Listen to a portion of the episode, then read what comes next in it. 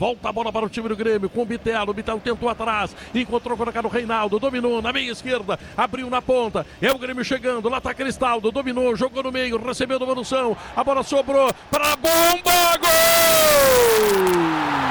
Gol!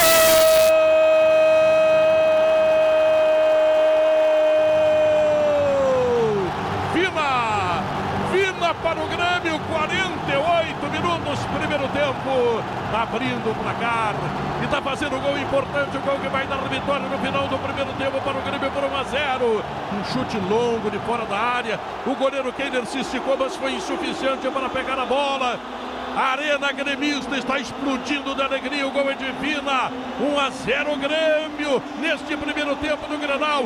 Vina é o nome do gol. Recém chegou, marcou em clássico. Tá fazendo a cabeça da torcida, André Silva. A frase é de Renato Portaluppi quando ele chegou ao vestiário do Grêmio.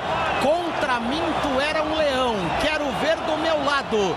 Vina, a aposta de Renato para o clássico Grenal e para a temporada.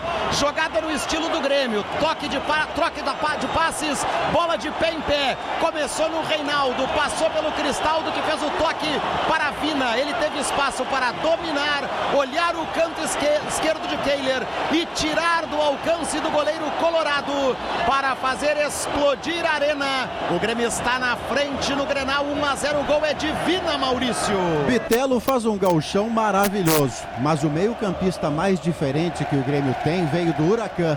É diferente de todos os outros da função e no jeito que toca na bola.